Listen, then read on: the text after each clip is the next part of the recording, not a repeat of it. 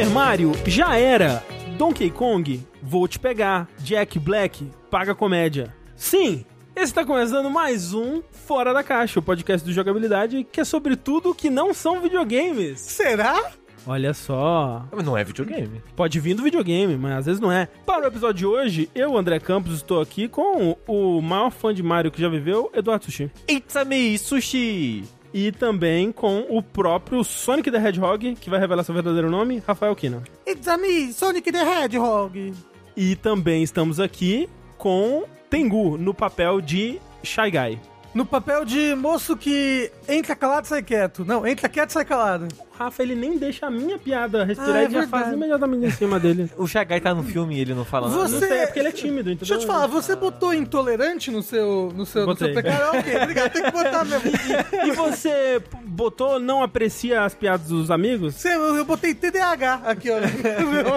Esse é um pecado grave. Um pecado gravíssimo. Pois é, hoje a gente vai comentar aqui sobre alguns filmes e coisas que a gente assistiu, né? Mas é sempre bom lembrar que o Fora da Caixa, assim como todos os conteúdos aqui do Jogabilidade, existem graças a pessoas como você aí que vão lá mês após mês e contribuem com seu rico dinheirinho, que é muito apreciado, porque a partir de um real você já tá fazendo toda a diferença, a partir de 15 você ganha acesso aos nossos grupos secretos, ao nosso Discord, que você tem acesso ao podcast bônus, o DLC Cedilha, onde no último episódio nós ranqueamos os nossos maiores pecados. Nós confessamos todos É os nossos verdade. maiores pecados. Se você quiser saber, por exemplo, se o sushi cometeu ou não fornicação, você tem que, tem É que ir lá no DLC Cedilha pra ouvir. E você só vai ouvir esse DLC de se você contribuir a partir de 15 reais com jogabilidade ou com um subzinho na Twitch também, né? Inclusive o Fora da Caixa, ele normalmente é gravado ao vivo na Twitch, mas estamos aqui num, num período de transição, né? As coisas vão voltar ao normal em breve, mas por enquanto, esse é mais um episódio offline. Contudo, então, todavia, né? Se você gosta do Fora da Caixa, se você gosta de acompanhar a jogabilidade, que tal comparecer ao nosso canal da Twitch, twitch.tv barra jogabilidade e, né, nos conhecer frente a frente, rosto a rosto, acompanhar uma gravação ao vivo ali, do Vértice, uma live, um Fora da Caixa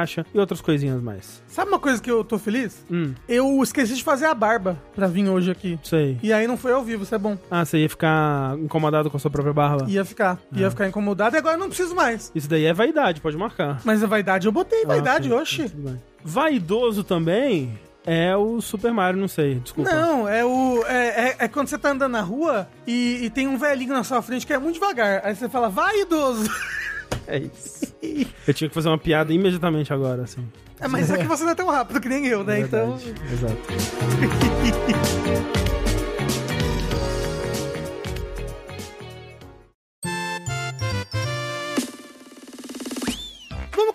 aqui com Super Mario, então, né? Esse filme que chegou pra abalar corações e abalar bilheterias, né? É o que dizem por aí. E assim, eu vou te falar, estou muito triste e decepcionado que Sushi, Tengu e André não viram o filme do Mario ainda. Eu não vou ver no cinema. Não vou ver ele no cinema.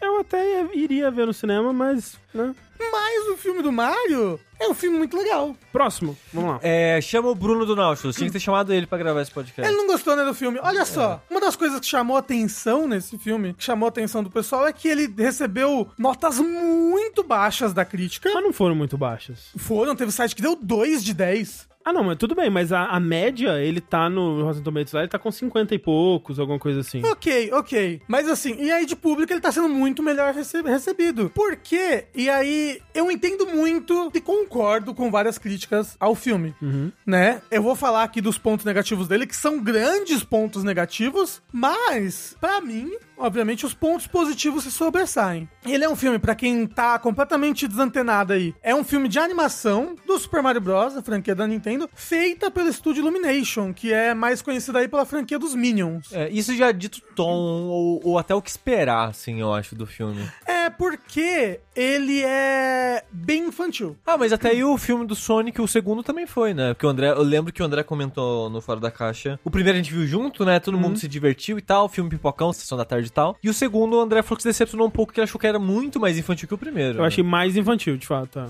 É, e esse filme ele é, ele é bem infantil, sendo que ele, ele. E aí vem Talvez já entre no, no, no maior ponto negativo dele, que é. Ele é um filme que não tem descanso em momento algum. Ele tem uma hora e meia de filme. Uma hora e meia de filme é. Dedo no cu e gritaria. Exatamente. É tipo, coisas acontecendo, ninguém para pra conversar, sabe? O é, jovem é do TikTok aí, ó. Não tipo... tem. Então, mas eu acho que é uma coisa que agrada muito a criança. É porque é, o filme hoje em dia ele tem que já ser feito em 2x. Exato, parece que é um filme em 2x. Ah. Tem uma hora que Em o filme corta sabonete no filme. Não, não, porque isso, isso, filme isso é acontecendo. Coisa pra, pra, pra, pra, pra velho com déficit de atenção, entendeu? entendi, entendi. Não é pra jovem, não. Não, a criança, o negócio é que ele é um filme, ele é um filme que, que ele é bem direcionado pra criança, nesse sentido de que ele não tem contemplação. Tipo, eu fui ver o, filme do D&D, que eu vou falar mais tarde, e um cara do meu lado levou uma criança muito pequenininha pra ver com ele, muito pequenininha. E tipo, deu 5 segundos de filme, a criança tava, que filme chato! Não acontece nada. E tipo, acontecendo tudo, sabe? Pra gente, aham. pra criança não tá acontecendo nada, porque pra criança é... O que que é acontecer alguma coisa? É pulo, gritaria, diversão, arco-íris, fada. E o filme do Mario, o maior defeito dele pra mim é que é isso. Ele, ele não tem uma história. A história é o Bowser quer raptar a Peach. E é isso. E o Mario tem que impedir. Tipo um jogo do Mario. Exatamente. E não tem muito assim, ah, nossa, como desenvolver a relação entre esses dois personagens, sabe? Mas Porque que hora que ele- eles revelam que a Peach é uma estudante de paleontologia e que os irmãos Mario, na verdade, não são irmãos. Na verdade, um é o adotado e o outro é o, o mais velho. Essa não é a Peach, é a Daisy. Ah, desculpa. Hum, Nem, nem parece que fez um não dash. sou um fã verdadeiro. Não é, não é. Ele tem, eu não sei se são referências a- ao filme antigo, mas ele tem certas coisas assim, tipo, ele é um Isekai, ele começa com o Mario e Luigi vivendo no Brooklyn, sabe? Eles são encanadores, eles estão mal de grana. E eu acho que aqui, ó, talvez a pessoa que escute o Fora da Caixa não escute o Dash, mas a gente fez um Dash sobre o, o filme de 93 do Mario, né? Um dash muito legal, muito Muito interessante. legal com a Catiuxa. E uma das coisas que a gente discute lá, que eu acho bem interessante, né? Eu que, tipo, gosto muito de acompanhar como que o- as- os jogos vão mudando, né? Com o tempo, assim. Tipo, essa coisa do Mario ser do Brooklyn, essa coisa do Mario vir do nosso mundo e, tipo, ah, ele entra pelo cano e cai no reino dos cogumelos. Não é algo que nasceu com o personagem, né? É algo que veio, na verdade, das adaptações. Veio do desenho, Exato. veio de outros lugares que não os jogos, assim, tipo, os jogos mesmo, por muito tempo mesmo, é, é, e, e as versões japonesas mais ainda, nunca citavam Brooklyn, nunca citavam Nova York, né, o, o, o mundo real, assim mesmo, nem nada assim. É, e aí, tipo, o Mario e o Luigi acabam caindo no reino dos cogumelos. Uhum. Tipo, eles vão consertar um esgoto que tá com um problemão, sabe? E é muito igual o filme de 93. Sei, sei. Sabe? Ah, tá tendo um grande problema ali que se eles resolverem, eles vão conseguir melhorar a carreira deles, blá, blá, vão chamar atenção pra, Sei, sei. pra eles serem grandes encanadores e acabam caindo no outro mundo. Aí de lá eles acabam caindo nas confusões de Bowser e tudo mais. Porque,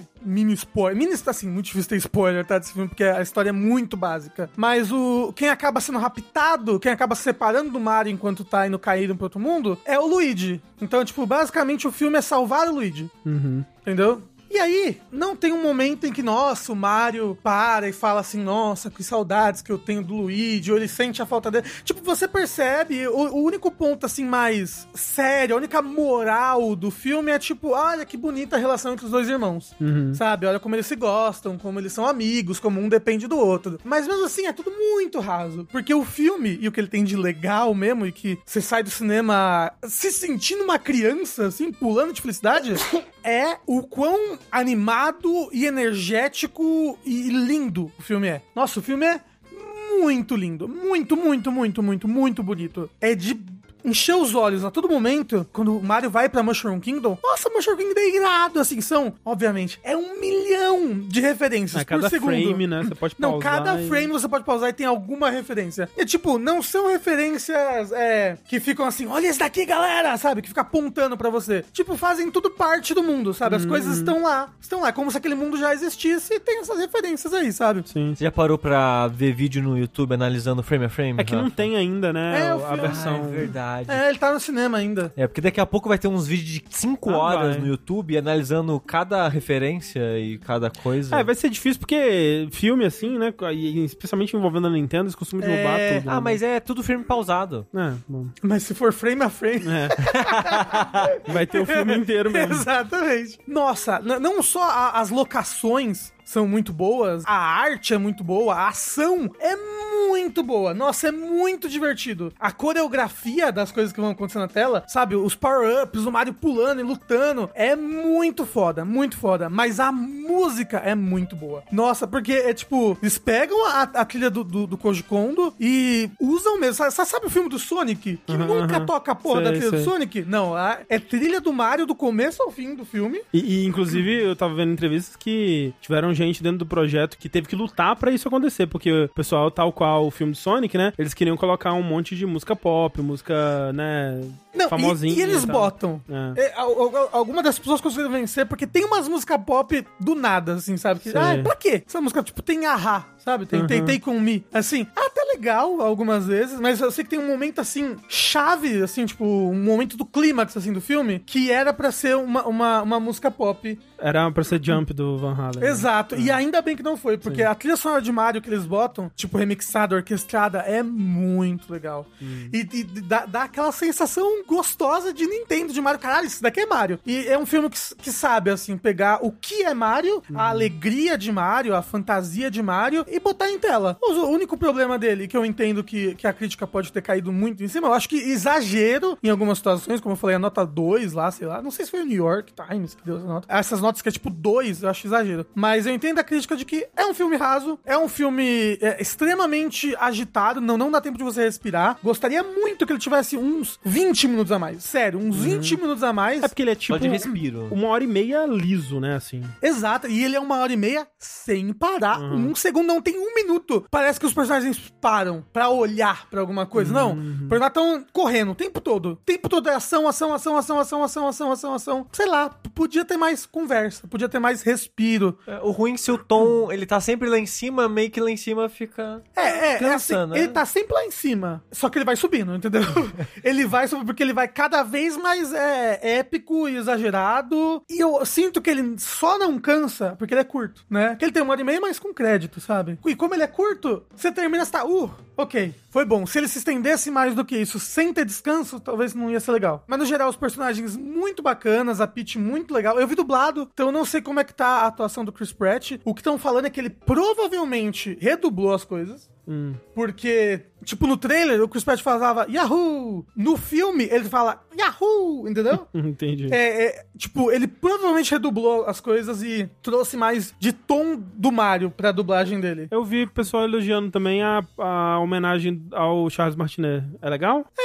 É, pô, é muito rápido, É, assim. fo- é, assim, no- é no comecinho, né? É, eu acho que tem um momento que aparece os atores e aí aparece também Charles Martinet. Uhum. Sabe? Mas é, tem, tem, tem um personagem que é tipo, sei lá, o tio do Mario, sabe? Ele é o Charles Martinet. É, e aí tem, ó, eu ouvi dizer, talvez o Rafa possa me confirmar, mas tanto tem essa, nesse momento, eu acho que eles perguntam pro Charles Martinet alguma coisa como se a voz tá boa, do- Uhum. a, a voz, tipo, parece que eles estão gravando um comercial e aí eles estão exagerando um pouco a voz, alguma coisa assim, não é isso? Aham, é. E tem também algum mo- momento de piada com a voz forçada ser forçada, eles não falam daquele jeito, mas, né, a voz mais italiana, ex- exagerada. Eu acho que é esse exato É esse momento. momento, é, né? porque o. Acertei, tá bom? Não, eu é disse assim- que isso ia acontecer no filme. Tá é olhando que pra não- câmera. não- é, é que não é, tipo, desse jeito, mas é porque o filme começa com, Não tirem minha vitória, Rafa. com o comercial, sabe? Mas, mas não tem uma hora que, sei lá, que o, o Mario toma um chute no saco e faz It's a me! Aí,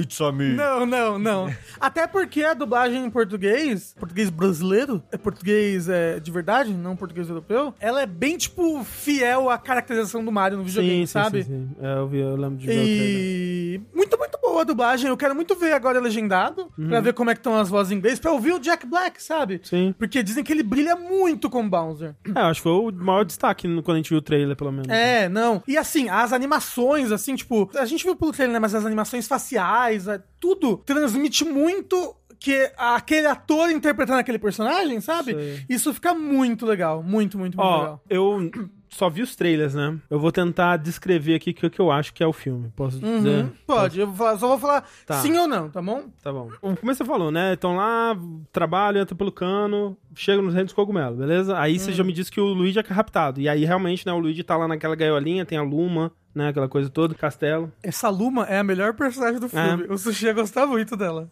Porque ela é. Ela é Porque ele é Sad. Boys. É. Não sei. Bom, fica aí. Aí o Luigi tá no castelo do Bowser lá, beleza. Show.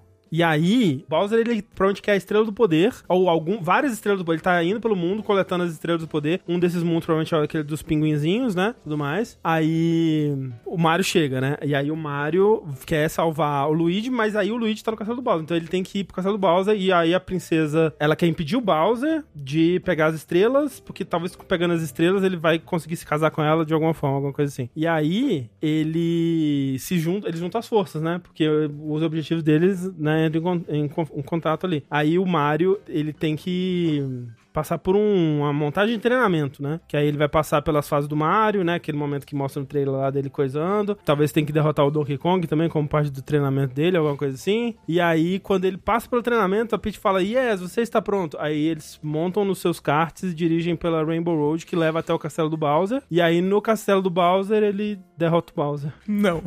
Mas, droga. Acho que você contou mais história do que tem no filme de fato. Não, o filme tem mais, tem mais história do que isso. Mas assim, é tão. É tipo esse nível assim que o, que o André falou assim. Não tem um grande uma grande política, um Game of Thrones, não, sabe? Ah, mas assim, Bowser quer fazer maldade, Mario quer impedir o Bowser de fazer maldade. mas é aquilo que a gente tava Conflitos falando. acontecem. Quando a gente tava. viu que né, ia rolar esse filme, quando a gente, até antes da gente ver o trailer, né? Acho que foi mais quando começaram a anunciar os atores e tal. A gente tava tipo. Pô, esse filme, ele vai ser. Muito básico, assim, né? Ele vai ser um filme da Illumination, um filme pra criança, provavelmente um filme muito bonito, provavelmente vai respeitar pra caralho a propriedade intelectual, dado que o envolvimento da Nintendo, dado quanto tempo a Nintendo ficou sem fazer filme, né? Então, tipo, ele provavelmente vai ser menos interessante do que o de 93, provavelmente, mas a chance dele ser um filme mais competente é muito mais alto também. Ah, mas Ah, também não é muito difícil, né? né? Ah, não, aí tá sendo injusto com o de 93 Ah, também. não. Não, porque o de 93 ele não é bom. Não. mas falar que é incompetente também. Eu... Ele é, ele, Ele é, é bastante incompetente, incompetente em muitos Como aspectos. filme ele é bem Ó, competente. eu acho que assim, a frase desse do filme de 93 é o que a Kat falou no podcast, que ele acerta em todas as coisas pequenas e erra em todas as grandes. Isso. Ele é na nossa nota naval, né? Aquele É. quadrante do muito interessante, bem ruim. Exato, exato. Mas é, filme do Mario. É, mas assim, lindo de arregaçar, a animação maravilhosa, o clima de Mario maravilhoso, a música maravilhosa, a história fraca, a moral, tipo, básica, fraca também. Você E- não se sentiu no final de um desenho do He-Man aprendendo uma grande lição da vida? Não, não. Mas assim, recomendo, Fala. recomendo muito assistir no cinema. Não tem nem ninguém, Só- gente viva, né, que sabe dessa minha referência Não. que eu falei agora. Não, não tem. Os arqueólogos talvez saibam. A Daisy. É, mas assim, eu recomendo. Recomendo ir ver no cinema, não 3D. Eu vi 3D, infelizmente. Ah, não, aí é muito triste. Porque eu acho que não, não 3D você vai conseguir apreciar mais, né, a arte. Sim, sim. E no cinema só porque, como eu falei, muito bonito. Muito lindo. A minha TV é OLED. É verdade. Não é a mesma coisa! Eu pensei em ver a versão que caiu do caminhão, né? Hum. Mas não vi por isso, porque, né, pareceu um filme muito bonito mesmo. Não, assim, e o grande ponto forte dele é o quão bonito ele é. Então acho que. Sim, sim. Ou vale a pena ele esperar sair oficialmente, ou vale a pena ir no cinema. Ah, não, eu também não vou ver cair do caminhão, não. Vou esperar sair o do Blu-ray, que hoje em dia o ciclo de cinema e Blu-ray tá tão curto que daqui a pouco É. já tá online. Assim, mas voltou a aumentar, né? Agora que as coisas voltaram pro cinema. aham. Nossa, é porque tipo, até esse ano mesmo teve filme que, sei lá, um mês depois já tinha já.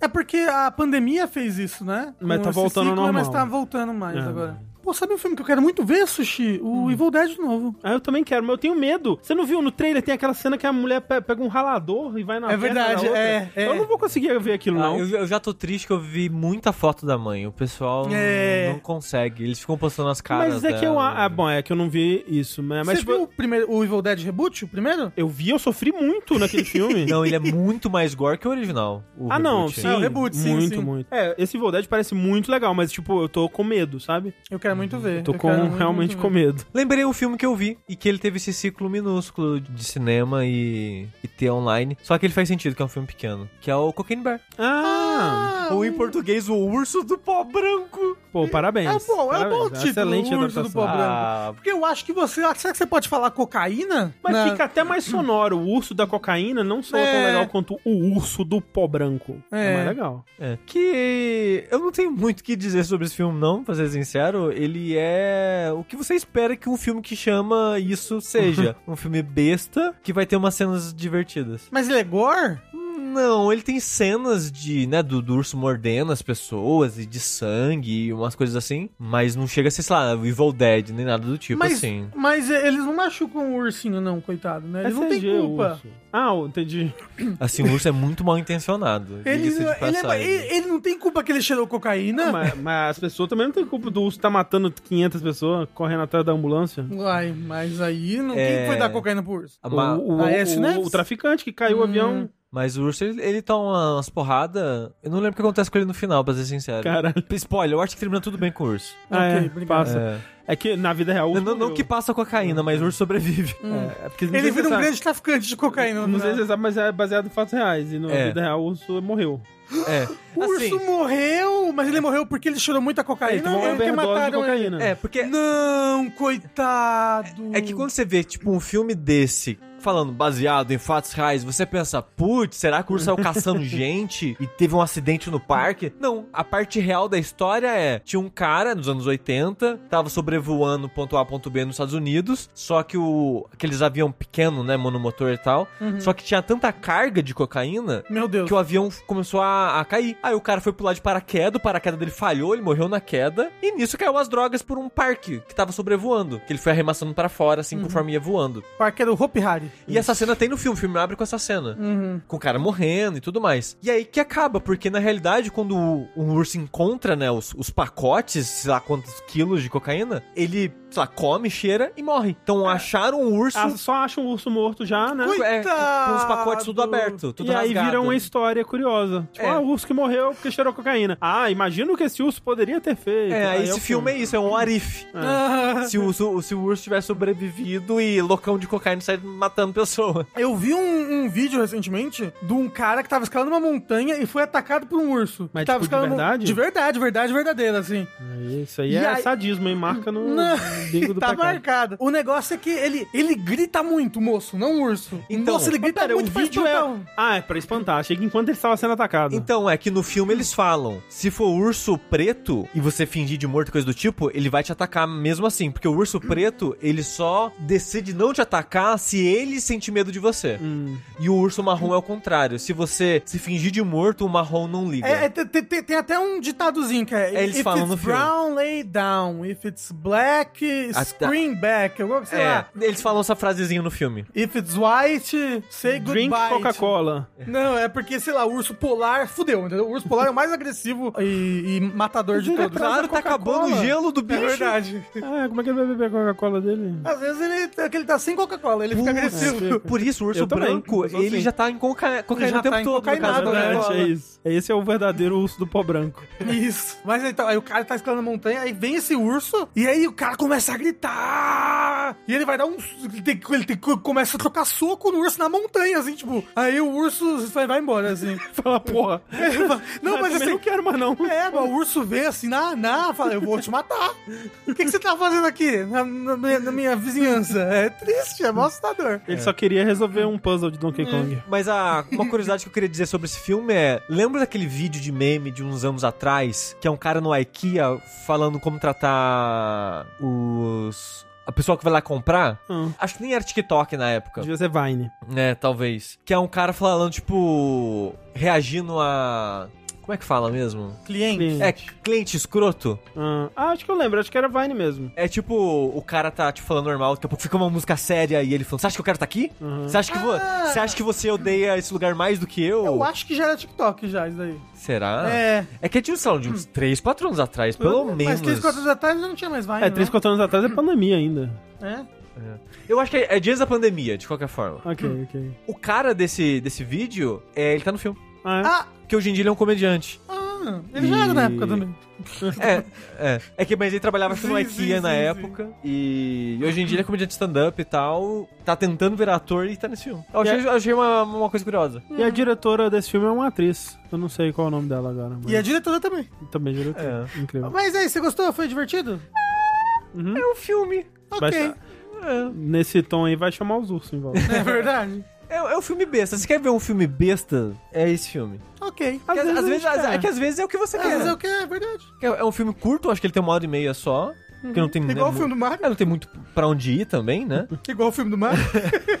é... Quando termina, não chega o Samuel Jackson e convida o urso pra Iniciativa Vingadores. Ou Não. o filme do Mario, dependendo do sucesso, já tá sendo, né? Mas ma- ainda mais. Então não depende ser de mais nada. O começo de um Nintendo Cinematic Universe, assim, sabe? Mas pra Mario ou pra outras coisas? Por enquanto, eu acho que pra Mario. Porque, você lembra, em- num vértice a gente não, não chegou a fazer a aposta, mas a gente tava especulando que, tipo, ah, a cena pós-crédito aparece a Triforce, não sei, alguma coisa assim. não, sabe? mas eu acho que pra Mario, por enquanto. Porque, tipo, Mario, dentro da franquia Mario, você tem várias outras é, franquias, né? Tipo, Yoshi, Donkey Kong. Ah, eu ouvi dizer que a cena pós-crédito tem a ver com Yoshi. Exatamente. Então, tipo, eu acho que pode. Eu acho que não pode como. Não só pode como vai é Ah, o- levar a outros filmes. Que aí talvez eles corrijam essa parte rasa do. Ouvi do dizer que também, não sei se é spoiler, mas foda-se, tem flashback de Baby Mario e Baby Peach, não é um trem assim? Baby, Baby Mario e Baby Luigi, né? Baby Peach, não? Acho que tem. Ah. Acho que tem. É porque, tipo, é. É legal porque eles mantêm os designs, sabe? Do. Baby Mario. É tão fofinho, é tão legal. E cadê o Yoshi pra levar ele? Tem, tá no filme também. Aí, pronto.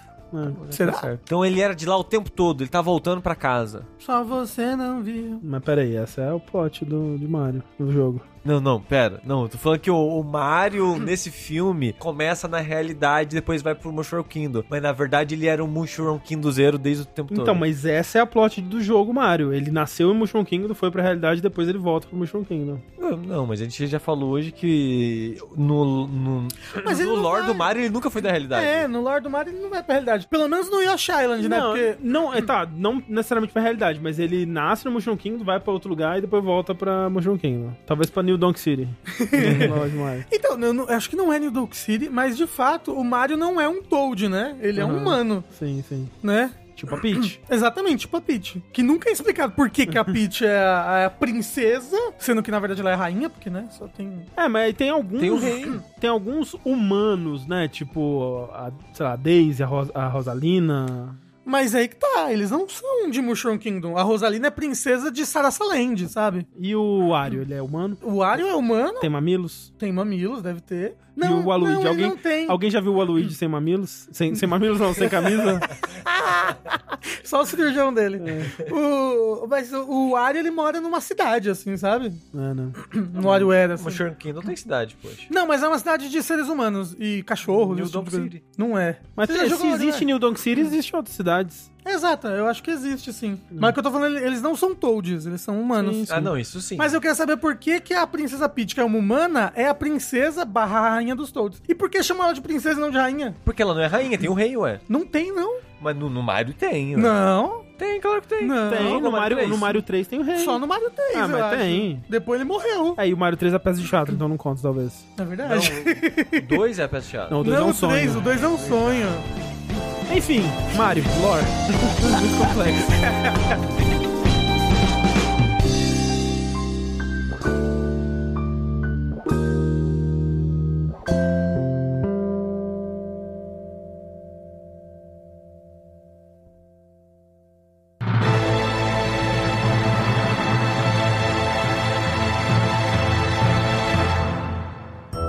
Falar em Mario, eu queria falar de um filme que eu assisti que também tem relação com videogames, olha só. Muitos filmes relacionados a jogos e, e coisas do tipo nesse Fora da Caixa. Grande jogo com o Kane Bear. Isso. Que no caso é o filme do Tetris, né? Que eu e a Clarice a gente assistiu. Eu tava curioso sobre esse filme. Eu, né, eu não sabia que ele ia sair, eu não tava ciente do, do desenvolvimento desse filme. Ele saiu pro cinema? Não, ele saiu direto no Apple Plus, Apple TV Plus, alguma coisa assim, né? Que é aquele serviço da Apple. E é um filme que conta parte da história do Tetris, né? E esse era o motivo que me fazia estar interessado no filme, porque eu acho a história de Tetris muito fascinante. Tem muitos aspectos, muitos. Se você quiser contar toda a história de Tetris, talvez precise ser uma série, mas tem muitos pedaços da história de Tetris que você consegue contar e ser interessante, né? E quando eu vi o trailer, eu vi, ah, ok, eles vão contar esse pedaço da história de Tetris, que é Tetris, né, foi desenvolvido pelo Alexei Pajitnov na União Soviética nos anos 80, final dos anos 80, e aí ele de alguma forma conseguiu lá convencer as pessoas da empresa que ele trabalhava, porque ele desenvolveu o Tetris no trabalho dele, né? Então o Tetris nunca pertenceu a ele de fato, né, nesse período inicial pelo menos. E também no, na época da União Soviética não tinha isso de, de patente, ser não tinha, parada é, e é tipo, é, a patente pertencia ao governo, né? Mas de alguma forma ele conseguiu ali fazer com que o jogo saísse né, da Cortina de Ferro e fosse inicialmente para os países da Europa ali e começou a chamar a atenção de outras pessoas. E ele saiu em, em como, assim? Tipo, ele saiu em que formato jogável? É DOS, tipo, é- DOS? é, compatível com IBM, porque inicialmente ele foi feito num outro computador, acho que era um computador russo especificamente, que não tinha nem interface gráfica, né, era, era caracteres assim, e aí depois eles fizeram ainda na, na empresa lá, que era uma era um centro soviético científico, alguma coisa assim, que o Espírita. Alexei eh, trabalhava, eles conseguiram fazer uma versão compatível com a IBM, e aí essa versão em disquete mesmo começou a circular pela, pela Rússia ali, começou a chamar a atenção de olheiros, né, pessoas que Tinham e- olhos. tinham olhos e iam em países soviéticos ou, ou países menores ali procurando desenvolvedores de jogos que nessa época você tinha muito, né, o cara que desenvolvia o jogo sozinho ou trabalhava numa empresa que desenvolvia jogos, mas que não estava em contato com o mundo capitalista, né, e vendia esses jogos e tudo mais e, né, eventualmente o Tetris chegou. E aí a história desse filme é especificamente sobre o Hank Rogers, né, que junto com o Alexei Pajitnov lá na frente foi fundar a Tetris Company, junto com o Minoru Arakawa da Nintendo também e tudo mais. E esse foi o cara que conseguiu fechar o contrato do Tetris com a Nintendo, na verdade, né? Porque o Tetris, ele é uma parte muito importante da história da Nintendo, muito importante da história do Game Boy, principalmente. Exatamente. E como que se deu essa essa coisa aí no meio da Guerra Fria, né? Um americano indo na União Soviética e várias outras empresas em volta disputando a licença desse jogo que durante um tempo todo mundo, né, queria todo, to- todo mundo que jogava Tetris ficava fascinado e, e queria licenciar para sua plataforma, para o seu formato e tal. E é essa história. E é muito interessante porque essa parte da história é, eu não imaginaria necessariamente ela se tornando um filme porque é um monte de gente em salas fechando contratos e, e fazendo negócios assim. E de fato o filme ele é bastante sobre pessoas em salas fechando contratos e fazendo negócios, mas É, o anime do slime. É, o anime slime é a gente salas Não, mas o, o- o- a, a light novel é mais isso. E essa parte, ele até que, tipo, pô, transformarem essa história num filme, num filme interessante, eles até fizeram isso bem. Só que o filme é tão bobo. Eu não sei nem por onde começar a falar sobre como ele é bobo. É tipo, é tipo aquele filme hoje em dia que tá muito na moda, é filme biográfico de cantor, assim. É, olha, é um, um pouco. Ele tem um pouco desse sentimento de, tipo assim, as pessoas. No passado, elas já sabem a importância que Tetris vai ter no futuro, sabe? Então, Aham. quando elas estão falando de Tetris, não é tipo, nossa, que jogo legal, a gente gostaria de vender. É tipo, não. É o jogo. Meu Deus, tipo, o cara ele joga 30 minutos e aí já tem, tipo, o efeito Tetris. Ele começa a ver o Tetris no mundo, assim e tal. Aí a pessoa, nossa, vai ter um jogo VR muito legal. Nossa, vai ser muito foda. É crinjão. É, é, é um filme muito cringe, Rafa. Muito cringe. Em muitos aspectos, assim. E é foda, porque ele tem muita coisa que eu acho muito legal, assim. Tipo, ó, como alguém que acompanha né, bastante da história dos videogames dessa época, como alguém que, que conhece bastante das pessoas e da história da Nintendo que estava envolvida nessa época. Tipo, é muito legal você ver o carinho que eles tiveram em, tipo, recriar, pô, o prédio da Nintendo, né? É exatamente o prédio que a gente vê em fotos e tudo mais. Eles recriarem o Hiroshi Yamauchi, tipo, o, ator que faz o Hiroshi Yamauchi, caralho, eles desenterraram e reanimaram o Hiroshi Yamauchi. É muito perfeito. É CG. É, não, é muito incrível, assim. Sabe, tipo, o Minoru Arakawa, o Howard Lincoln, tipo, essa, essa galera tá no filme, tipo, caralho, olha só. Pô, aparece. Ah, ele, ele vai visitar a Nintendo of America. Aí aparece um cara japonês e um cara de, de cabelo grisalho, assim, interno. Eu, porra, lá, o Minoru Arakawa e o Howard Lincoln e tal. Pô, então é muito massa você ver é, essas referências, assim, né, aparecendo no filme. Só que ele leva, tipo, a parada pra um nível tão bobo, assim, tão cringe, realmente, que, por exemplo,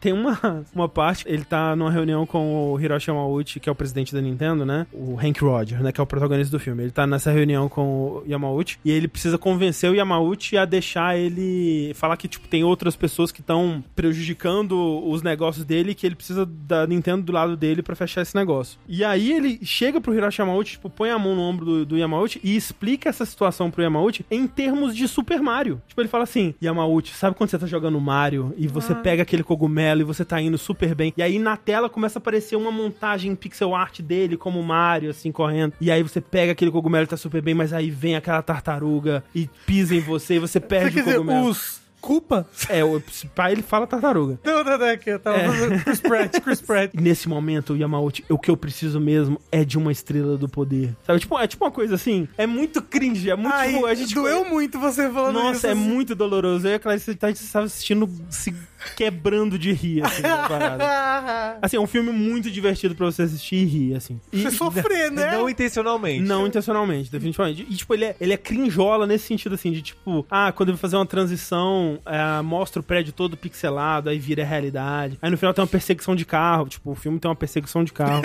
tipo, uma perseguição de carro com Hank Rogers, Alexei Pajitnov, o Howard Lincoln e o Minoru Arakawa, presidente da Nintendo of America, no, no fundo do carro, assim, tipo, é, é uma coisa maravilhosa, é insano. E aí o carro fica virando pixel art, assim, batendo nas coisas, o que ele encosta vira pixel art. E aí eles estão numa rua É estreita. Pixels, do Adam É, Sandler. é tipo isso. E aí eles estão numa rua estreita, assim, e eles têm que descer a rua. Só que aí eles precisam encaixar direito onde cabe, assim, pra fazer o teste. Ah, não! E é muito... Aí quando ele encaixa o carro e, todo o quarto somem, é... Puc. E o filme acaba.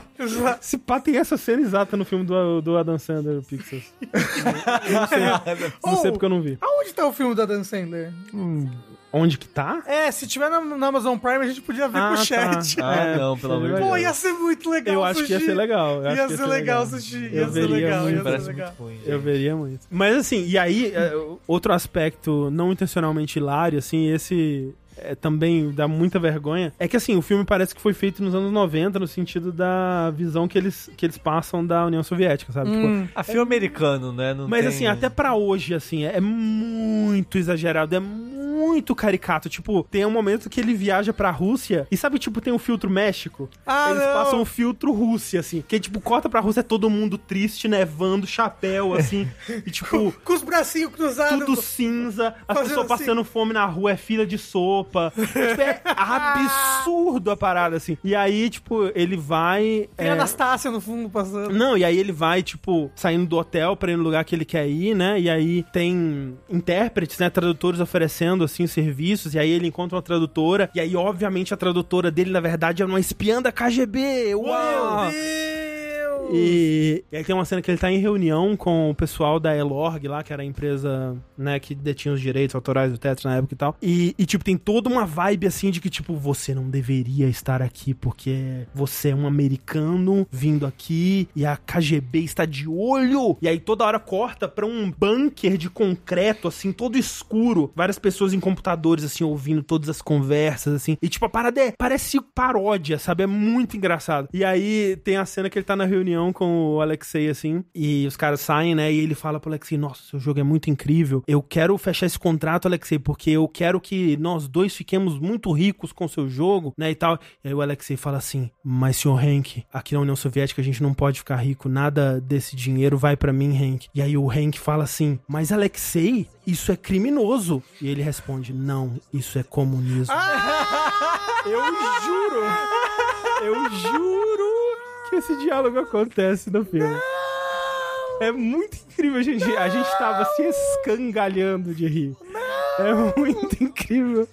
Caralho. Você, tipo, peraí, eu não tô acreditando que esse filme existe na minha frente aqui nesse momento. Não, tem um, um momento que eles estão, depois da perseguição de carro, que eles estão no, no aeroporto, assim, né? E aí eles têm que fugir, porque a KGB inteira está atrás deles. Oh, meu Deus do céu, eles vão matar esses americanos que vieram fazer um contrato. E, tipo, na verdade, o, o lance todo que re- realmente gerou tensão era porque tinha um cara que tinha mentido pra Elorg, que era a empresa russa, que ia licenciar só os, a licença pra versão de PC, e na verdade tava vendendo licença pra arcade, pra console, pra portátil, pra Japão, pra não sei onde. E aí, o, o que o Hank Rogers faz, né, que traz, e- consegue fazer ele fechar um negócio, trazer a parada pra Nintendo e tal, é que ele fecha o contrato direito quando ele vai lá. E tipo, o pessoal da Elog, o pessoal da União Soviética, né, que, que tava trabalhando nisso, eles queriam fechar o contrato. Tipo, né, as pessoas que eram detentores desse direito, obviamente tinha é, muitas tensões, tipo, ah, americanos no nosso solo, a gente precisa saber quem são essas pessoas, obviamente tinha tensões acontecendo nessa época, mas não era tipo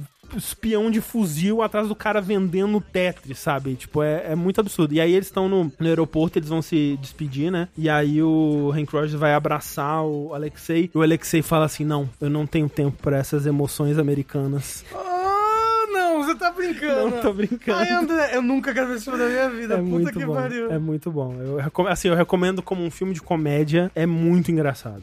Tipo, ou, tava pensando, um João Carvalho rea- reagindo nesse filme ia ser Nossa.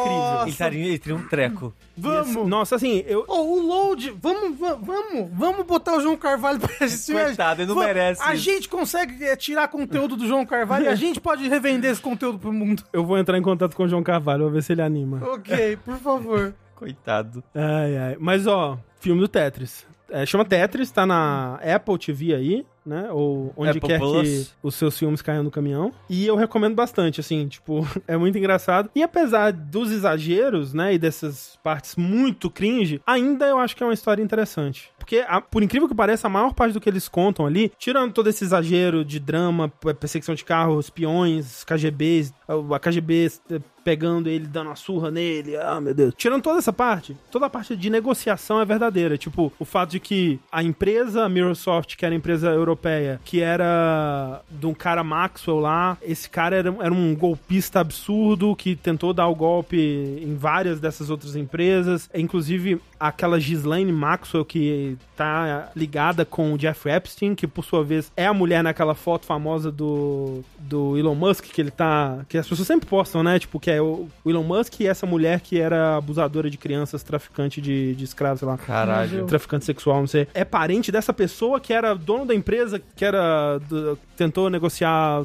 Tetris e ele é meio que o vilão do filme. Tudo isso é verdade, assim, tipo, o fato de que o, o Stein, o filho do Maxwell e o, o Hank Rogers, os três foram pra União Soviética no mesmo dia e marcaram reuniões dentro da Log no mesmo dia, e os três estavam no prédio ao mesmo dia tentando fechar contratos independentemente um do outro no mesmo dia. Tipo, isso aconteceu. É uma história muito fascinante. Podia não ter esses todos os exageros, mas os exageros eles geram comédia, então eu aprecio.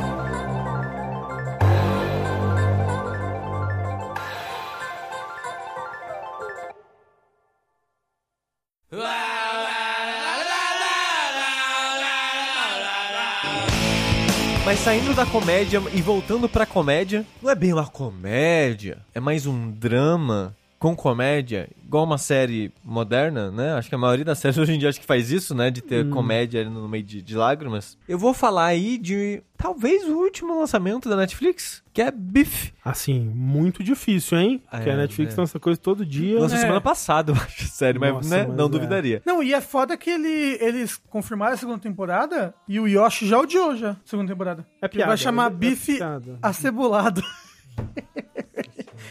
Tá. A série no Brasil, ela chama Treta, o que é uma boa Ok, tradução ok, sim. pra Beef. É que a série, assim, eu já, eu já vou colocar um asterisco aqui, que eu não sou a pessoa certa a falar dessa série. Eu posso dar a minha opinião sobre ela, mas é uma série que ela não foi feita pra ressoar especificamente comigo. Hum. Porque ela é mais uma das obras dos últimos anos que é pra conversar com pessoas que são imigrantes asiáticos nos Estados Unidos, ou filhos de Ou imigrantes. descendentes. Aham. Descendentes. Porque a gente teve muitos filmes recentes, né, que é sobre isso, né? Sobre você ser, sabe, filho ou filha de imigrantes e falar sobre a experiência de crescer nos Estados Unidos, mas com a cultura dos seus pais e esse tipo de coisa. O choque de cultura, né, e comportamento, Uhum, uhum. crescer nesse mundo e tal. A série, ela tem muito disso. Muito. E uma coisa que ela faz de interessante nesse aspecto é que tem dois protagonistas principais, já vou explicar isso, mas um deles é o Glenn, do Walking Dead, Ah, eu gosto dele. que é um ator muito maior que o Walking Dead hoje em dia, né? Sim, eu vi aquele Minari que ele fez. É, falam que é muito bom, não, Muito assisti, bom. não cheguei a assistir. Muito triste. Coitado da vovó. Ele é um dos protagonistas da série e ele é de uma família sul-coreana. Uhum, uhum. Então ele traz esse aspecto sul-coreano, tem ele, tem o irmão dele, tem um primo dele, mostra os pais dele também e tal. E a outra protagonista da série é uma moça que ela. Eu não lembro qual é a descendência do pai e da mãe, mas ela é filha de chinês e tailandês. Uhum. Ou vietnamita, que é a etnia de um dos criadores da série. Hum, E o marido dela é japonês. hum. Então você vê meio que esses três descendentes ao longo da série, assim. Você vê aspectos é, chinês barra tailandês, japonês e sul-coreano. E não sei se vocês sabem, mas na Coreia do Sul, a religião mais comum lá Cristã. é cristã, mas é especificamente os de bater na porta. Mormon. Testemunha de Jeová. Testemunha de Jeová. É. E esse aspecto cristão é muito presente na série, principalmente na parte do, do personagem que é sul-coreano, que ele é cristão, ele vai na igreja. Ninguém comemora aniversário na Coreia do Sul. Hum, não sei. Mas é uma religião muito comum lá. Não é só que, tipo, ah, é a, é a religião mais praticada, mas não é tanto assim. Não, é bem praticado. Sei. É muito comum lá e tal. Então a série, ela é muito cristã em, em parte dela. Ela tem um- um- uns comentários assim que me parece até meio de mau tom se eu não soubesse que a, toda a parte da produção, o roteiro e tudo mais foram feitos por pessoas descendentes e tal. Que tem tipo. Uma coisa que é, é dita várias vezes que é tipo. Ah, a psicologia ocidental não funciona em asiáticos. Dependendo de quem você ouve, Ah, você ouve falando isso, você fica. "Ah", Mas, Precisa ter um lugar de fala. É. Exatamente. Mas e- esse personagem, por exemplo, do Glenn, eu esqueci o nome do, do, do personagem na série mesmo, peço perdão. E só, e só sabe o nome do personagem dele no Walking Dead. É uma Walking série Dead, que, né, foda-se. É. Ele fala isso inúmeras vezes na série. Sei. Então tem uns, umas paradas assim que, de novo, é mais de um aspecto que ele tá tentando representar muito Uma experiência específica, né? uma experiência específica, que não ressoa comigo, porque obviamente sim. eu não sou um descendente de sul-coreano que cresceu nos Estados Unidos. Poderia ter me enganado. né? É. Muita pessoa acha que você é. Que não Porque- te viu, né? Ah, exatamente. A série ela conversa muito com isso, ela muito sobre isso. Ela vai falar sobre é, crescer nesse cenário com as pessoas te diminuindo, ou, ou não querendo ser seu amigo, ou fazendo bullying, ou crescer com a pressão dos seus pais que migraram pra um outro país porque achava que ia conseguir dinheiro pra criar você melhor e tarará, e coloca toda essa pressão em cima de você pra você agora conseguir o dinheiro e cuidar deles. Só que o capitalismo tá falindo, então ninguém mais Então, consegue tipo, dinheiro. tem tudo isso nessa série. Ela- Essa série ela aborda muitas coisas. Eu, eu diria que a maior parte da abordagem temática e de discussão da série é sobre isso. Mas ela tem outras coisas além disso. E que eu acho muito interessante e me, só que me irrita um pouco. Porque. E eu sei que é de propósito que a série faz isso. Mas a parte da treta. Qual que é a parte da treta do nome da série? O protagonista da série, o, o- eu vou chamar ele de Glenn, peço perdão. Ele tá numa situação muito fodida da vida dele. Que ele não tem um puto no bolso. Os pais dele já voltaram pra Coreia do Sul, mas ele queria muito conseguir comprar uma casa pros pais dele. Que era o sonho dos pais dele ter meio que uma casa. um- uma casa na roça, digamos assim. E ele queria muito comprar um terreno e construir uma casa pros pais dele. Só que ele não tem um puto no bolso. E começa a série com ele indo, sei lá, num Walmart da vida, tentando devolver um monte de churrasqueira. Ele tá com umas 10 caixas de churrasqueira a gás, Hum. tentando devolver, Devolver, e uhum. pegar o dinheiro de volta. Mas por que ele tinha tanta caixa de churrasqueira? Na hora você não sabe. Você só sabe que ele quer devolver. E o atendente fala: Cara, já é, sei lá, quinta vez que você vem devolver essa parada nessa semana. Aí dá uma treta lá, ele não acha a nota pra devolver e fala: Ah, foda-se, sai puto e não devolve. Sai, sai embora com essa churrasqueira, um monte de churrasqueira. Aí ele tá lá triste, né? Frustrado, socando o volante no- dentro do carro no estacionamento. Ele, beleza, vambora. Na hora que ele vai dar ré pra sair com o carro, um outro carro para com tudo na frente dele. Na verdade, os dois freiam junto, né? Que eles quase batem. Achei que ia ser uma criança. É, não. E ele não vê quem tá no carro. Ele só vê que o carro para e começa a buzina, segura a buzina pra ele. Tipo, uma pessoa puta, tipo, "Ah", que tipo, porra, dando um ré sem olhar. E nisso ele vira pra trás, começa a xingar, a pessoa mostra o dedo do meio e sai com o carro. Você vê que é uma pessoa que tá muito estressada, num ponto da vida que ela tá puta. Aí fala, ah, é, não vou levar desaforo pra casa. E sai no regaço atrás do carro. E tem uma cena de perseguição, que ele só quer, tipo, xingar a pessoa. Então, a pessoa vê que tá sendo perseguida, sai, então tem esse momento de perseguição, assim, no meio da cidade, eles passam em cima de calçada, atropela aqueles gramadinhos de bairro residencial, assim. Achei que era uma criança. Não. Ninguém vai morrer nesse momento. Nesse momento. E tem esse momento de frustração, assim, de um perseguindo o outro e tal. Ele vai embora, né? Ele perde, perde de vista o carro. Quando mostra o carro estacionando chegando em casa, é uma moça, que é a outra protagonista da série, que ela também tá vivendo isso. Ela tá num momento da vida dela que ela tá tensa, ela tá puta, só que ela tem que tem essa parada, de, nossa, você é tão zen, nossa, você é tão sábia, porque ela é asiática, né? Então todos os americanos viram pra ela, nossa, ai, a cultura de vocês, né, é tão zen e vocês relaxam tanto e uma parada dessa. E ela é dona de uma loja de, de flor. Uhum. De vaso de flor especificamente. E ela tá tentando vender essa loja dela pra um conglomerado que vai pagar, sei lá, quantos milhões pra loja dela. Só que ela tem que ficar fazendo esse papel da boa moça e que ela é zen e que ela. Só que ela, na realidade, ela é estressada e puta com tudo. Só que ela tem que se fazer de calma e de relaxada. Então esse momento foi o momento dela extravasar. Tipo, ah, um desconhecido na rua, foda-se, vou buzinar e mostrar dedo do meio. Só que ela não esperava que o cara fosse perseguir ela. Então tem esse momento. E, quando mostra ela sozinha, ela, tipo, ela sorri, tipo, ela tira um prazer daquilo, Ai, sabe? De deixar alguém puto e de sair com o carro no foda-se assim. Só que ela volta pra vida dela, uma vida frustrada, que ela tem que ficar se segurando. Até pro marido dela, ela tem que ficar se escondendo, não pode falar desse lado dela e tal.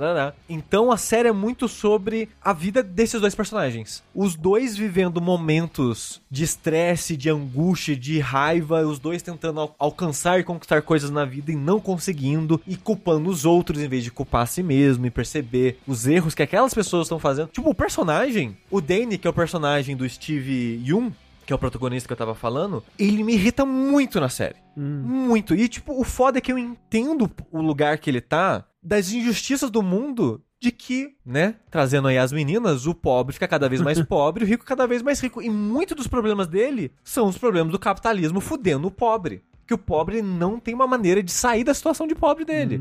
A não ser que ele tenha muita sorte na vida.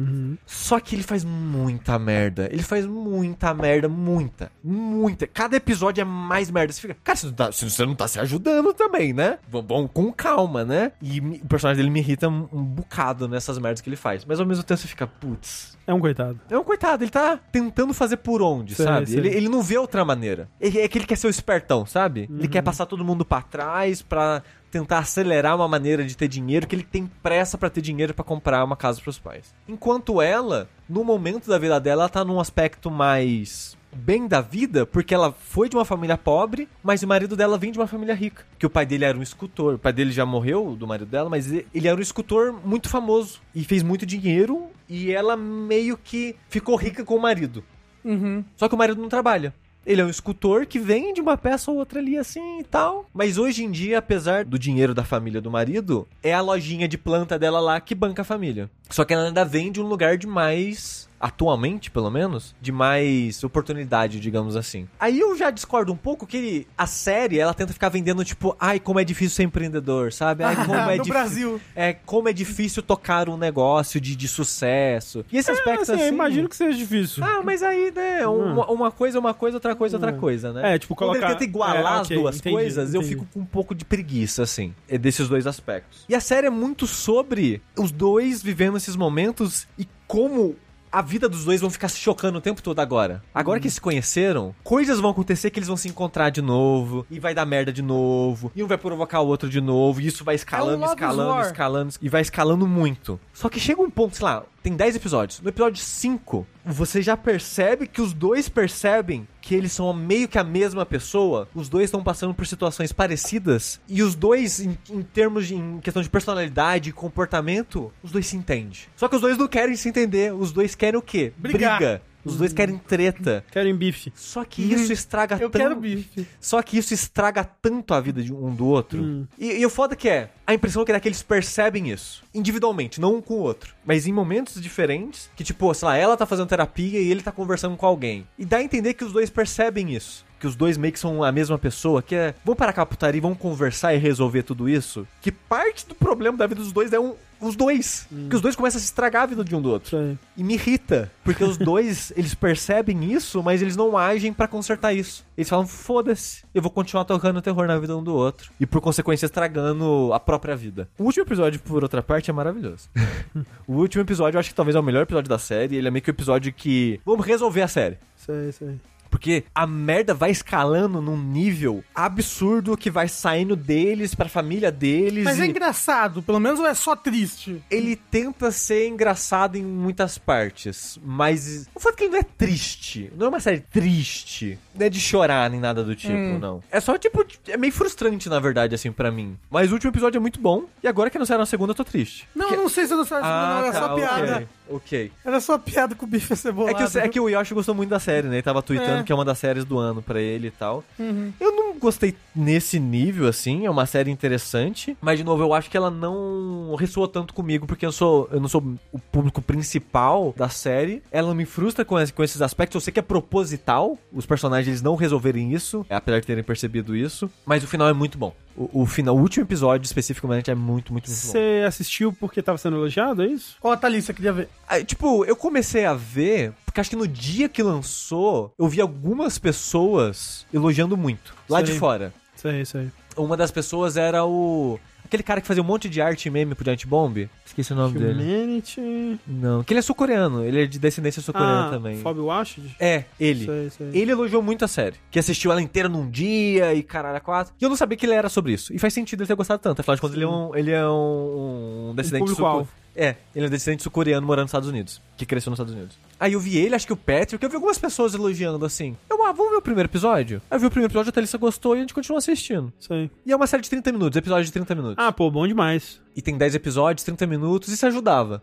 Uhum. Pra assistir um, dois episódios de uma vez e tal. Porque quando. O foda é que série de uma hora tá me dando uma preguiça hoje em dia. Tá me dando uma preguiça. É. Inclusive- 10 episódios de uma hora é foda. Inclusive, É. eu não sei se saiu ou vai sair a última temporada de Barry. Recomendo Barry, hein? Frutinho? 30 minutos episódio, bom demais. Nossa, uma sériezinha de 30 minutos. Então, tipo, eu recomendo se você se interessou no que eu falei, assim, porque apesar de eu não ter gostado tanto, achei ela legal. A Thalissa gostou muito. A mãe da Thalissa, a Thalissa recomendou pra mãe dela, a mãe dela gostou muito. No geral, na internet, ela tá sendo muito elogiada. Mas não sei, tem umas coisas assim que não clicou muito comigo, apesar de eu ter achado ela boa. A produção, a atuação de todo mundo tá muito boa na série. Legal. O Steve Young, ele manda pra caralho, né? Uhum. Eu não sei o nome da atriz que faz a, a outra personagem, mas ela manda muito também. Então é treta. Treta, bife. Bife. Cebolado.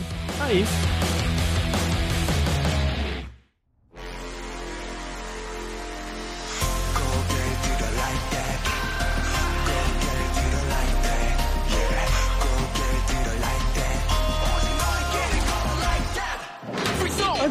Sua última indicação aqui, já que estamos falando de sul-coreanos, eu queria dizer que eu segui a sua recomendação e do sushi também do último Fora da Caixa e eu assisti completamente do início ao fim o Um contra 100, como é que chama? A Batalha do 100. Batalha do 100. Um contra cinco. que é, que é aquela série Reality show. reality show de Marombeiros. marombeiros, pessoas musculosas, pessoas fortes é, que tem na Netflix que o Rafa recomendou. Você viu o moço que eu falei? Eu vi. Não é o moço, o homem mais gostoso do mundo? Não. Puta, André? Eu fiquei Ele decepcionado. Eu fiquei, nossa, eu Nossa. quero ver o cara que o Rafa Mas, mas, falou. é, mas é que é o tipo de homem É, que o então, Rafa eu gosta. Mas assim, eu sou muito eclético. Não, mas assim, homem. de fato ele é muito legal. E aquela luta que ele simplesmente joga o cara como se fosse um, um- um peso de papel, assim. É.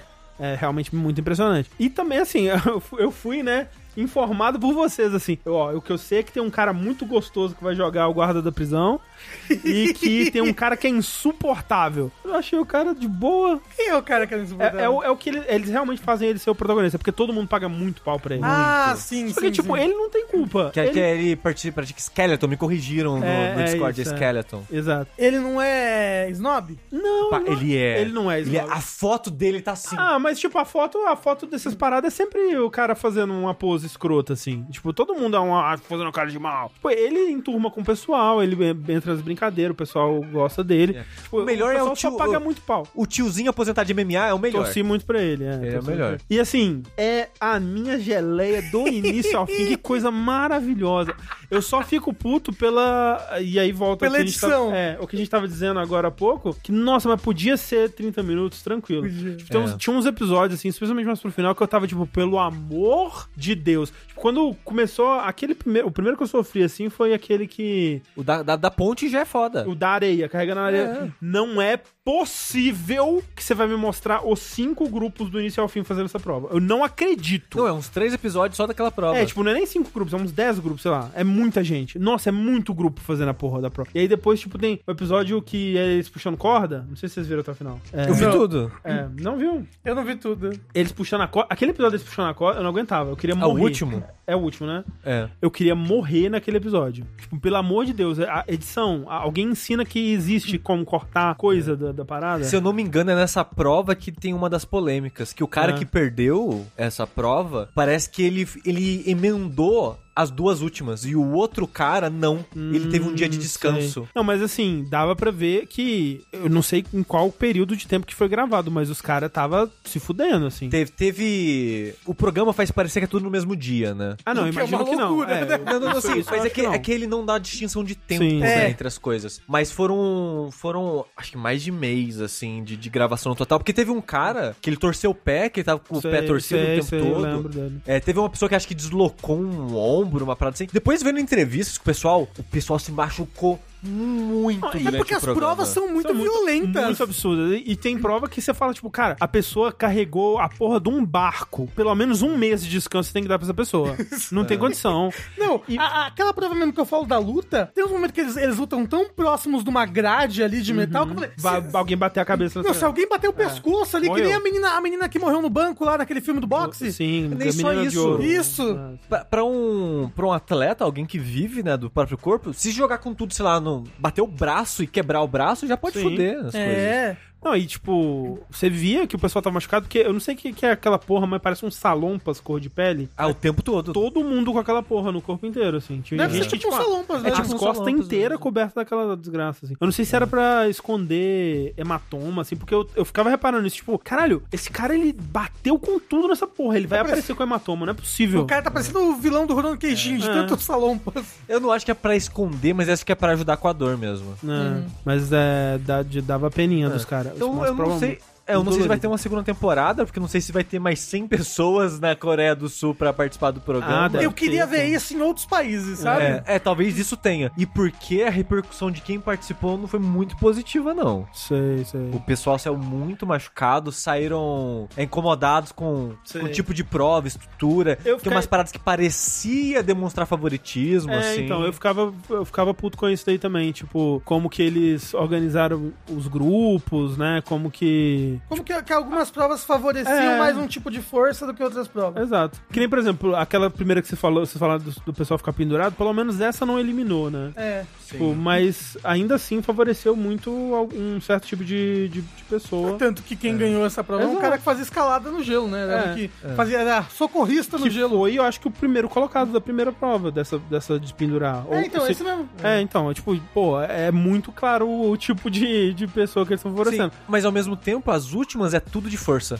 Então, esse cara, por exemplo, esse de alpinismo, ele foi pras finais, mas ele não ganhou porque as últimas provas eram muito de força. Então, não era, porque, tipo, aquela que era. parecia num, num- num negócio de triatlo, que tinha vários lugares lá, tinham várias categorias, né? Vários tipos de provas diferentes. Na, na última de todas, que tinha aquele círculo lá e tal, tinha algumas modalidades diferentes, assim, também, algumas que favoreciam mais força. Mas o, foda é que era tipo, a rodada final dos últimos cinco lá, eu achei tudo muito força. Então, não acho, porque até o cara que era fortinho, ele perdeu, porque era, tinha uma que era agilidade, que era que tinha Virar que as coisas. Virar, exato, exatamente, essa mesmo, que tinha que virar as paradas. Tipo, ele não conseguiu, porque ele era muito força e não tinha tanto cardio, né, sei lá. Mas você não queria um desse no Brasil? Porra, pra um caralho. desse Não, eu quero, Brasil. eu quero um, que nem The Circle, assim, faço com todos os países.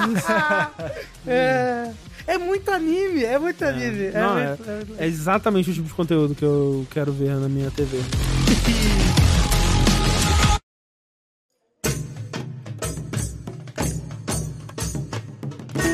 Mas falando em conteúdo que você quer ver na sua TV, André, vou começar talvez com uma frase polêmica aqui. Esse é o tipo de conteúdo que eu quero ver na minha TV. Uhum. Que pra mim, por enquanto, é o filme que eu assisti esse ano, independente de ter lançado esse ano, que eu mais gostei. E eu vou falar do filme de Dungeons and Dragons, Honra Entre Rebeldes. O que é. Assim, eu acho. Algumas coisas aí. O que é muito engraçado, porque existe um outro filme de Dungeons and Dragons que é O Suco do Esgoto, né? O Que é cara dos que anos a, 90, né? o que tem a boca roxa, É né? dos anos 2000. É isso, que tem a boca. É dos tem anos o Jer- 2000, nossa. Jeremy Irons, né? Aquela coisa toda. É. E segundo, acho muito engraçado porque a tradução é Honra entre Rebeldes. E no original é, é Honor Among Thieves, né? Honra Ah. entre ladrões. Isso. É que é nome de coisa de D&D também, se eu não me engano, já. É, de tipo, porra, coisas. põe ladrões, não são rebeldes, são ladrões. Mas é porque eu ia falar, ah, é Lula ladrão. Eu, pior que eu, eu acho que é por isso. Não. Eu acho que é por isso. Ah, vai falar, ah, é o filme do Lula.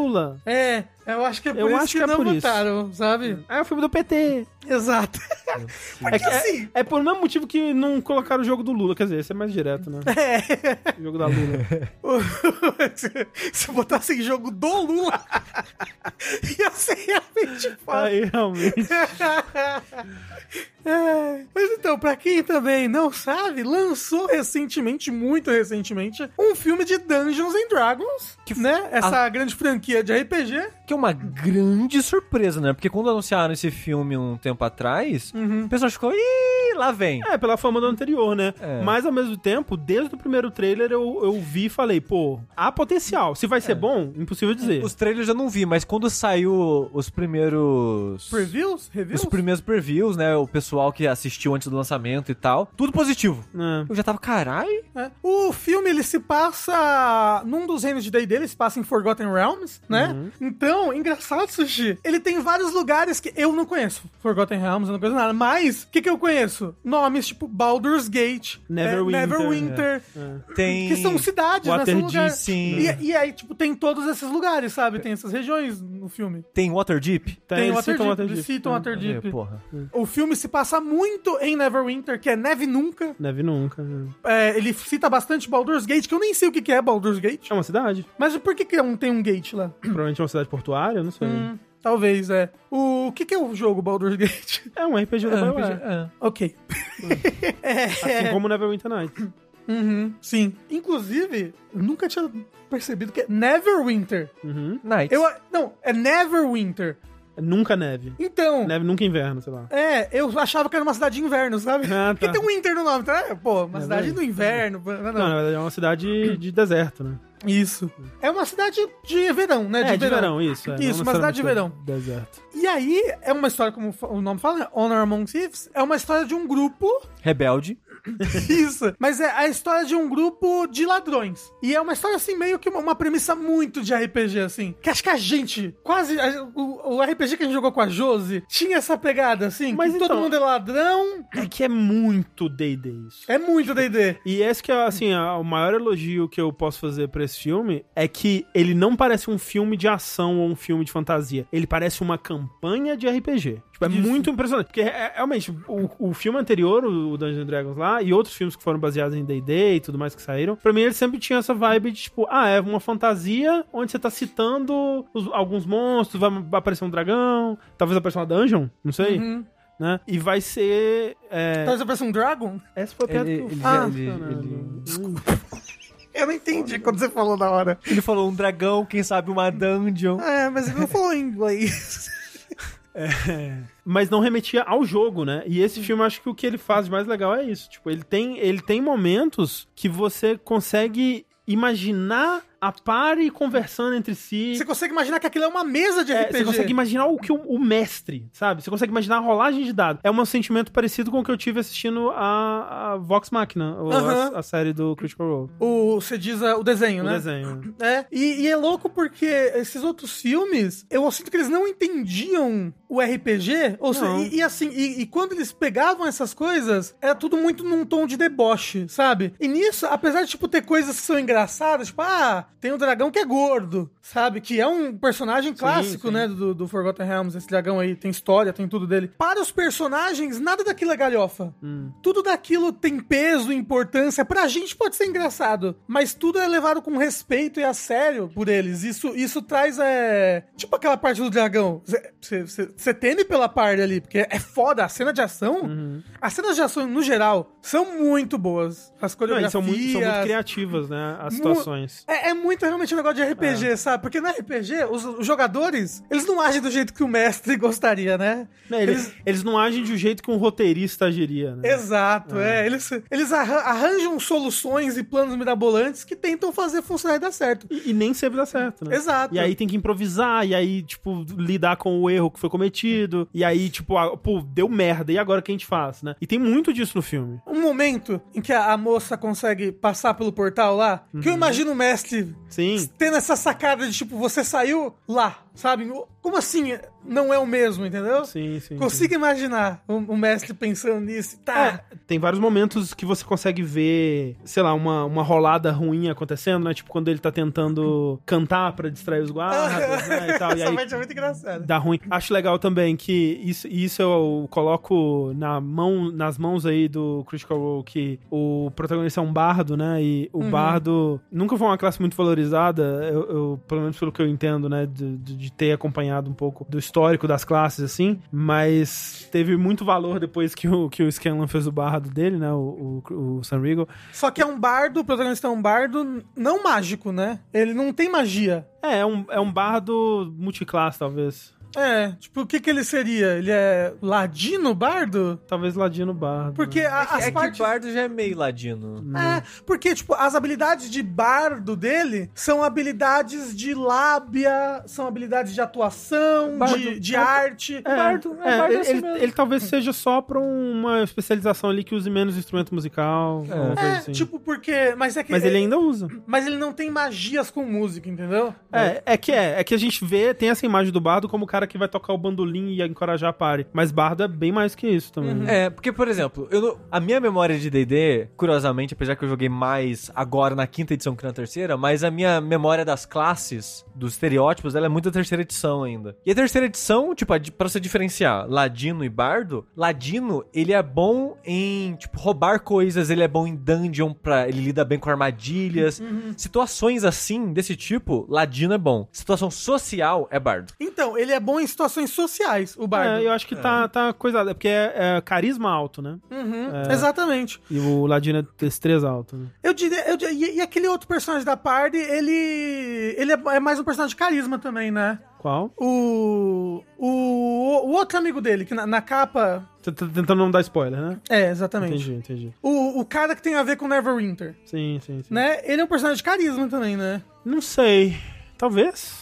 Talvez. É. O, mas qual que é a, a história, né? Qual que é a premissa? Um grupo de ladrões tá tentando roubar um negócio. Então, mas o negócio é, eles tentaram roubar um negócio, né? Eles foram tipo, al- alguém chegou pra party e falou: "Olha, vamos roubar aquele negócio lá". Aí convenceu, convenceu essa party. Aí roubar o negócio. Eles foram tentar roubar o negócio com essa pessoa e deu errado. Dois deles foram, foram presos. E você já começa com esses dois sendo presos e tipo um ano depois, dois anos depois, ele, ele contando essa história pro, pro um tribunal dali. E ele conta essa história que ele ele era um, como é que é o nome? Flautista não é? É um arpista. Ele era um É arpista. porque esse negócio do arpista, se eu não me engano, é uma organização que existe em Forgotten Realms, D&D também. Não Sim, sei, sim. Não sei exatamente, porque a, parte das histórias originais de D&D eu não conheço muito. Mas ele era um arpista, que era uma pessoa que faz o bem. E aí alguém mata a mulher dele e aí ele desiste dessa vida e vira um ladrão. E ele Que vê. é muito uma história genérica de personagem de D&D, hein? Exatamente.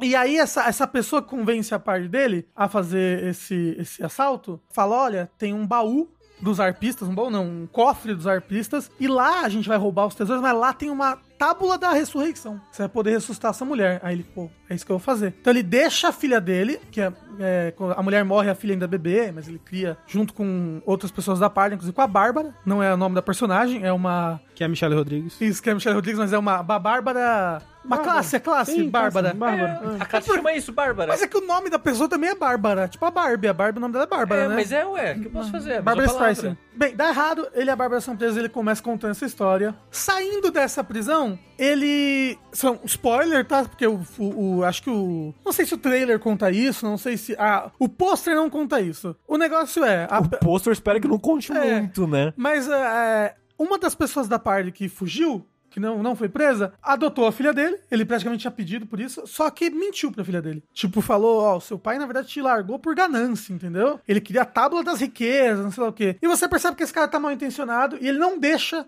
ele, ele recuperar a filha dele. E basicamente o, a missão dele agora é: ó, eu quero roubar esse cara, porque isso vai, vai fazer ele se dar mal e eu vou conseguir recuperar minha filha, porque ele vai tipo, falir, vai se dar mal. Entendeu? Ele- é- então é uma missão dele tentando arranjar um esquemão pra tentar roubar esse cara. E aí é aquilo da RPG, tipo, uma coisa leva a outra, que leva a outra, que leva a outra. Ah, a gente precisa roubar ele, então a gente precisa desse item. E- Pô, e é como é que a aquela- gente vai conseguir esse item? Ah, vamos fazer uma magia aqui. E é aquilo também de, tipo, começa com esses caras, né, se reunindo muitas vezes em tavernas ou fazendo pequenas missõezinhas, pequenas coisas e vai escalando pra salvar o mundo. Talvez, exato, né? exato. E o filme.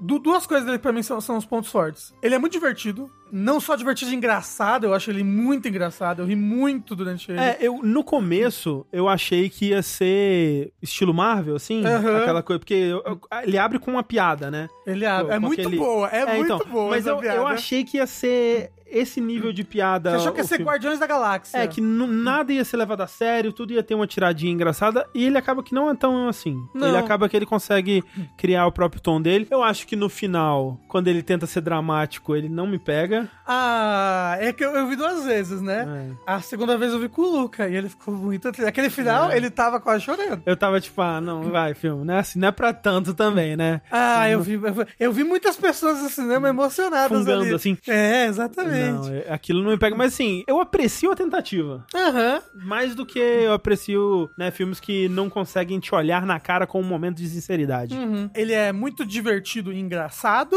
E a ação dele, a criatividade na ação e nas cenas de luta e no que os personagens fazem é tipo que o que transforma esse filme pra mim em algo que tipo é a minha geleia, sabe? Aquela cena que eles têm que assaltar uma carruagem. Não, é muito foda. Assim, eu assim, acho que talvez vale... seja a melhor cena do filme. É a melhor cena do filme. Vale descrever um pouco a cena, porque ela é muito legal mesmo, assim, tipo... é- Mas- Um pouco, né? Um pouco. Porque eles, em dado momento, eles conseguem um item mágico que é um cajado, que é basicamente a arma de portais do, do Portal. Do né? Porto, é. E aí tem todo esse plano que, tipo, eles, eles precisam ter uma entrada pra uma câmara que tá fechada com um- um- uma fechadura super mágica que precisa de uma magia muito alta que ninguém consegue fazer na party. Então, eles pensam, ah, é uma câmara que guarda artes, né? A gente sabe que vai vir uma- um, um transporte de, de coisas pra essa câmara no dia tal e tal. Então a gente vai fazer uma arte falsa, a gente vai colocar o portal no, no quadro, colocar um pano por cima, né, Pra não dar pra ver o portal, colocar a arte por cima pra fazer um quadro legal assim, e a gente vai colocar esse quadro com o portal dentro da carruagem que vai levar a arte para dentro do, do cofre. Porque É, um- aí- é um heist reverso, né? Porque eles... é muito, muito criativo. É um plano muito de uma mesa de RPG que pensou em todas as propriedades, assim, tipo, ah, a gente pode colocar o portal numa superfície fina? Pode. Ah, então a gente pode fazer isso aqui e tal, vamos colocar lá.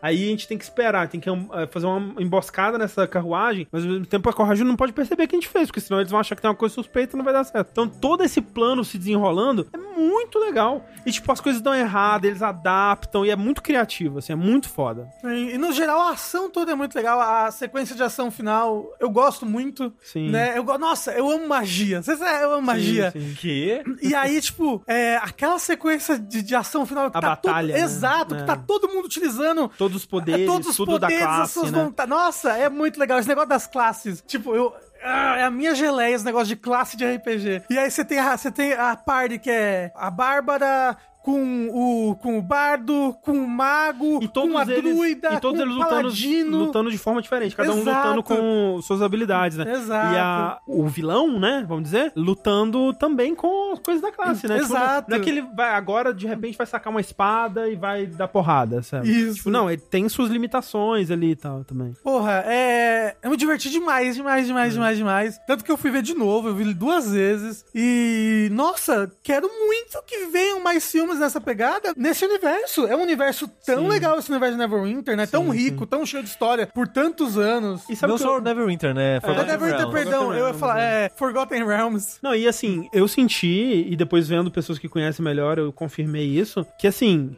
você pode ir sem nenhum conhecimento de D&D, mas se você tiver conhecimento de D&D, vai ser muito mais rico a experiência, porque aí você vai reconhecer os lugares, tipo, até a geografia dos lugares, assim, sabe? Tipo, ah, eu vi gente falando assim, ah, essa estrada é estrada tal. Tipo, ah, Caralho. esse lago é lago tal. Tipo, porque tá perto disso, ah, isso aqui deve ser isso, essa floresta deve ser tal floresta e tal. Então, tipo, é, é muito assim, muita referência, muita, muita coisa pra quem gosta. Ao mesmo tempo, ele não fica esfregando na sua cara isso o tempo Não, todo. até porque eu que não conheço muitas coisas, o que pareceu pra mim é que, tipo, esse é um mundo vivo, sabe? Uhum. É um mundo que ele, ele tá, ele existe independente dessa história aqui da party, e, e ele é um mundo com, com uma história própria, com uma fauna, com uma flora Uhum. própria, sabe? Com toda uma cultura. Então, tipo, uma péssima comparação, mas você sabe quando você, quando você viu os filmes de Harry Potter e a todo momento, na tela, existiam coisas, tinham pessoas, tinha quadros se movendo, tipo, a, a todo momento a cidade, a- o ambiente está vivo, sabe? Não, Tem- Rafa, eu nunca vi esses filmes toscos e podres.